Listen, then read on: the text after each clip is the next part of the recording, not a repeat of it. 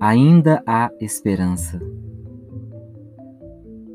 Tenho no rosto as marcas das derrotas e o desânimo parece cobrir-me por inteiro. Mas ainda há um fio de esperança. Enquanto existir o desejo e o sonho, acreditarei.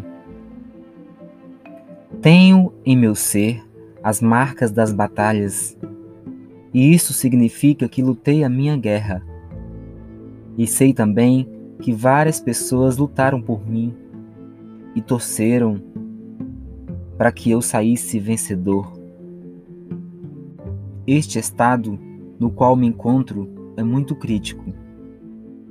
É uma dor que vai de aguda a grave, mas que carrega muitas experiências, boas ou ruins. E conteúdo é sinônimo de vida, dinamicose. No momento, muita negatividade quer me destruir. E parece que tudo que conquistei não tem mais força.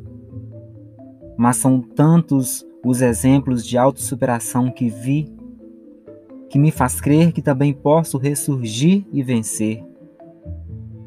Como diz o velho ditado, quanto mais alto, maior o tombo. Eu estou no oposto desta máxima.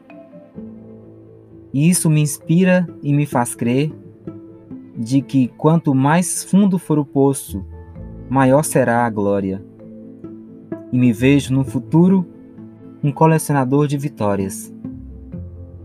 Por isso e outros motivos, não vou abandonar-me ao fracasso, porque existem pessoas que esperam de mim uma atitude de coragem.